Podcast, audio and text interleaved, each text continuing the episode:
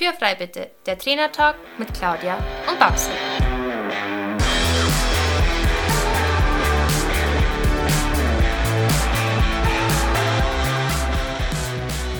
Herzlich willkommen zu unserem Trainertalk Podcast und schön, dass du eingeschaltet hast. Wir sind Claudia Scheler und Barbara Decker, Trainer für Freizeitreiter und selber aktive Pferdesportler. In diesem Podcast wollen wir unsere Erfahrungen mit dir teilen. Du bekommst wertvolle Tipps und Tricks, die dich in deiner eigenen Arbeit mit deinem Pferd wirklich weiterbringen. Also lass uns anfangen und Tür frei bitte. Die Versammlung steht oft als das große Ziel am Ende der Dressurausbildungsleiter. Das das nicht der Fall ist, dass Versammlung bereits schon viel früher eine sehr wichtige Rolle spielt, wie du sie verbessern kannst und welche Fehler du machen kannst, erfährst du heute alles von mir.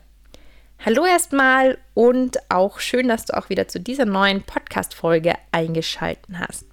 Vorab möchte ich dir sagen, dass das Thema Versammlung bereits schon Reitern, ich würde mal sagen, ab E-Niveau etwas angeht und halt nicht nur für Reiter, die halt dann mal L reiten wollen.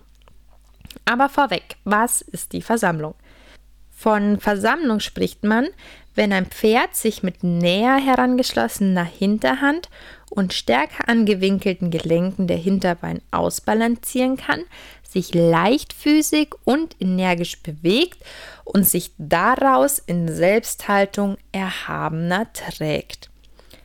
Das hört sich natürlich nach hoher Dressur an und natürlich ist es das Ziel der hohen Dressur, die Vollendung der Versammlung zu erreichen.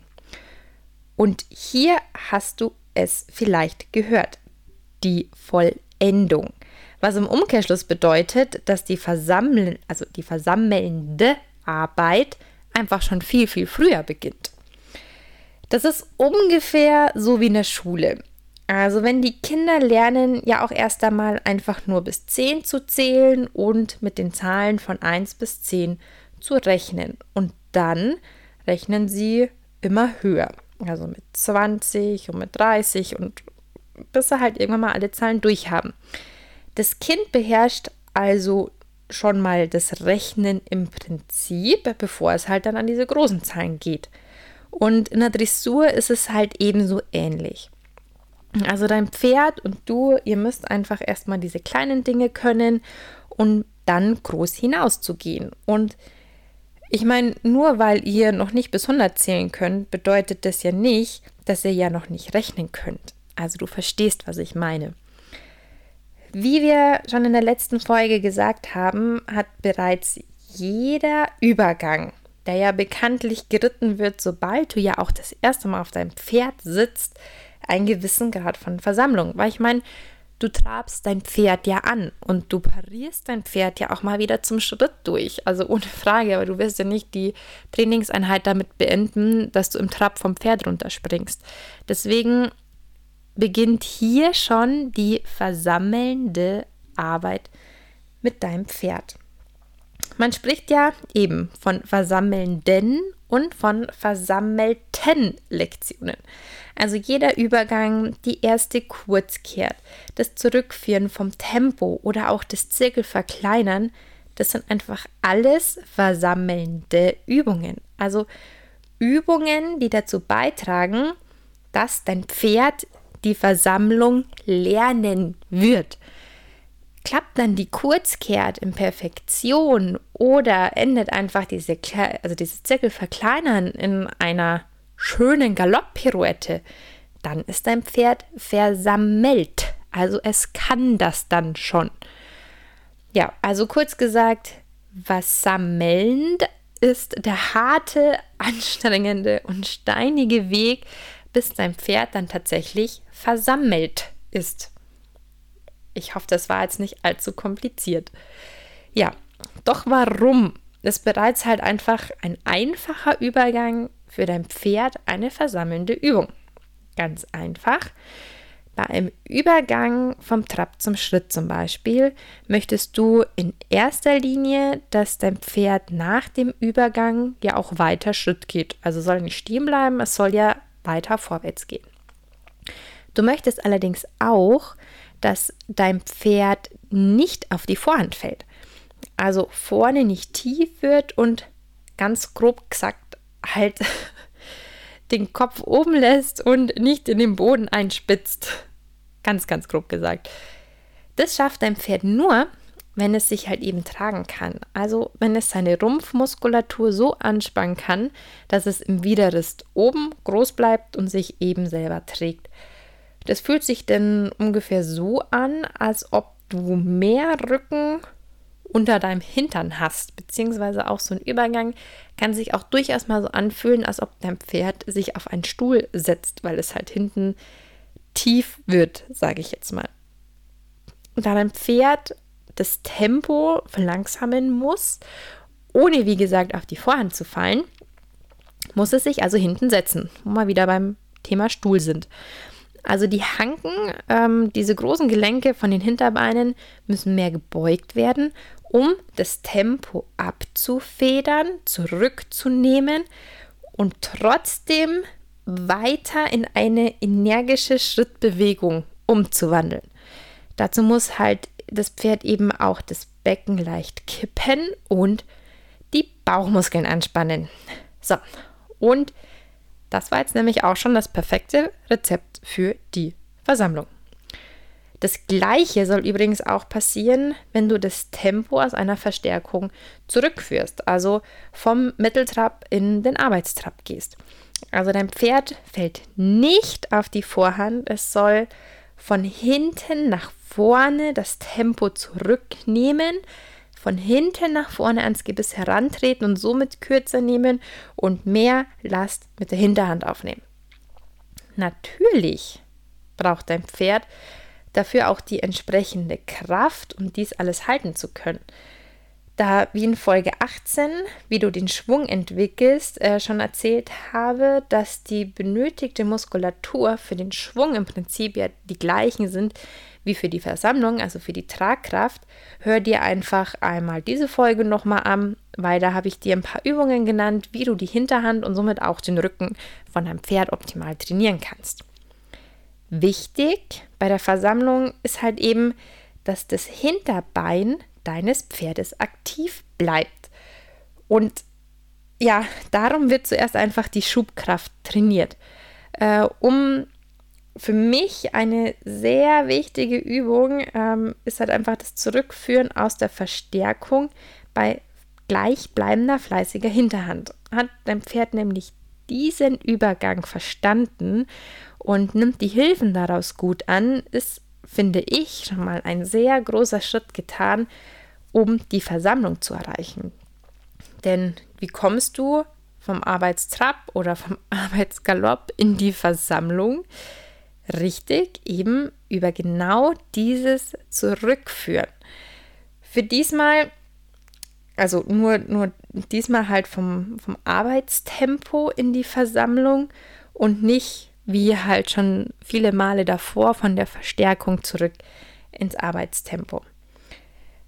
Ganz, ganz, ganz, ganz, ganz, ganz, ganz, ganz, ganz wichtig ist, ich kann es wirklich gar nicht oft genug sagen, das fleißige in Richtung des Schwerpunkthufende Hinterbein, das energisch abhuft, das muss erhalten bleiben. Denn ein Schleichtrab oder ein Schleichgalopp, bei dem das Pferd einfach nur möglichst langsam sich vorwärts bewegt, das hat nichts, aber auch überhaupt nichts mit Versammlung zu tun. Und ja, das habe ich schon so oft gesehen, dass Menschen mit Hängebrücken durchhängenden Rücken geritten sind, das Hinterbein im Prinzip nur mitgelaufen ist, weil es halt angewachsen ist, äh, der Kopf nach oben manipuliert wurde und das Pferd halt gefühlt, man hätte es beschlagen können während dem Traben und es dann so gelobt worden ist, weil es ja eine wunderschöne Versammlung zeigt. Und das hat einfach nichts mit Versammlung zu tun. Punkt ein Schleichtrab oder halt auch dieser Schleichgalopp, bei dem das Pferd einfach nur möglichst langsam, wie ich gerade beschrieben habe, gegangen ist, das, ah, das ist für mich ganz, ganz, ganz, ganz schrecklich. Das Pferd hat halt überhaupt keinerlei Körperspannung und überhaupt keinen Ausdruck. Eine korrekt also ein, ein korrekt versammeltes Pferd, was halt in Versammlung läuft, das hat Ausdruck, das ist, hat Präsenz, das ist, da denkt man sich, wow, was für ein tolles Pferd. Es sieht aus wie so ein Tänzer, der sich halt eben so ganz leichtfüßig über den Boden bewegt. Und ja, um die Versammlung zu erreichen, muss dein Pferd natürlich gut, schnell und fein an deinen Hilfen reagieren. Also sprich, dein Pferd muss durchlässig sein. Also die Durchlässigkeit muss auch eben voll gegeben sein. Und damit dein Pferd sich dann halt auch auf dieser kleineren Grundfläche ähm, bewegen kann, braucht es halt auch gute Balance. Also, ich meine, wer kennt es jetzt alle an, an alle Radfahrer? Geschwindigkeit gibt Sicherheit, ja. Also umso schneller du fährst, umso eher wirst du mal deine Hände vom Lenkrad wegnehmen können, um dein Gleichgewicht zu halten.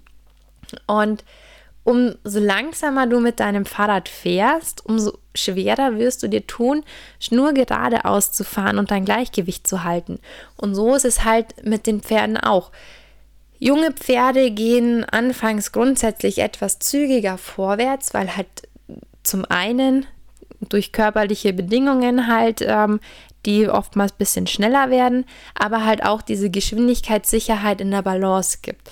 Und das Pferd dann zurückzunehmen und halt sich mehr in diese Tragearbeit und in Richtung Versammlung zu gehen, erfordert halt auch Muskelkraft von dem Pferd.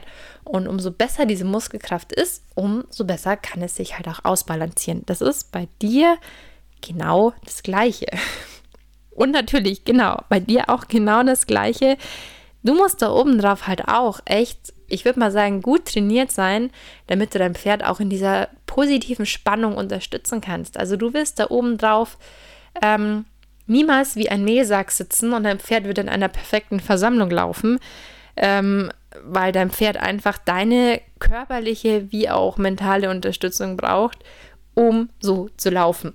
Das ist einfach so. Es ist so ein Geben und Nehmen dieses Reiten, finde ich jetzt. Und ich bin immer der Meinung, ich kann von meinem Pferd nur das verlangen, was ich auch selbst bereit bin zu geben. Also ich kann von meinem Pferd nicht verlangen, ähm, sich gut zu tragen und die Bauchmuskeln zu benutzen, wenn ich halt einfach mal 10 Kilo Wäsche auf meinen Bauchmuskeln drauf liegen habe und diese nicht benutzen kann. Also da muss ich meine Bauchmuskeln finde ich, auch trainieren, damit mein Pferd, also ihm das so ein bisschen gleich tun oder ja, vormachen. Deswegen sei einfach auch sportlich deinem Pferd zuliebe und vor allem, es wird dein Reiten so bereichern und so viel besser machen, wenn du halt einfach auch eine gewisse sportliche Fitness mitbringst. So, so viel dazu. also auch wenn es halt eben nie dein Ziel sein wird, dass dein Pferd in einer vollendeten Versammlung ähm, zu reiten, finde ich es halt dennoch einen sehr, sehr wesentlichen und wichtigen Bestandteil von deinem Training. Denn also die Versammlung hat ja auch einfach sehr viel mit der Tragkraft zu tun.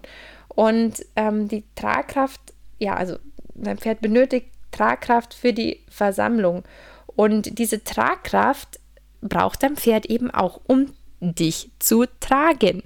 Also finde ich, spielt dieser Punkt halt eben auch eine unglaublich wichtige Rolle im täglichen Training mit einem Pferd, auch wenn er in der Ausbildungsskala erst ganz oben steht. Aber für mich sind halt diese Punkte, man arbeitet immer schon an allen Punkten und man kann die wie so eine, ich sage mal ganz grob, wie so eine Checkliste abhaken. Also zuerst steht natürlich der Takt. Ne?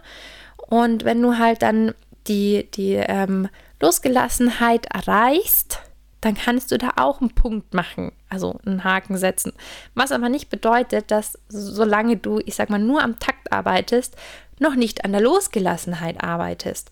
Ähm, und du arbeitest, auch wenn du nur am Takt arbeitest, schon an der Anlehnung und auch schon am Schwung, in gewisser Weise an der gerade Richtung und auch in gewisser Weise schon an der Versammlung. Aber erst wenn du, ich sag mal, dieses Kapitel abgeschlossen hast, kannst du einen Haken dahinter setzen. Aber gearbeitet wird zum Großen und Ganzen, ganz grob gesagt, an allem so ein bisschen gleichzeitig. Und auch wenn jetzt die Kurzkehrt oder die Arbeitspirouette oder das Zurückführen in die Versammlung einfach noch nicht zu 100% klappen und nur wenn du es immer und immer wieder korrekt und mit ganz viel Geduld übst, wirst du und dein Pferd auch erst diese Schritte schaffen.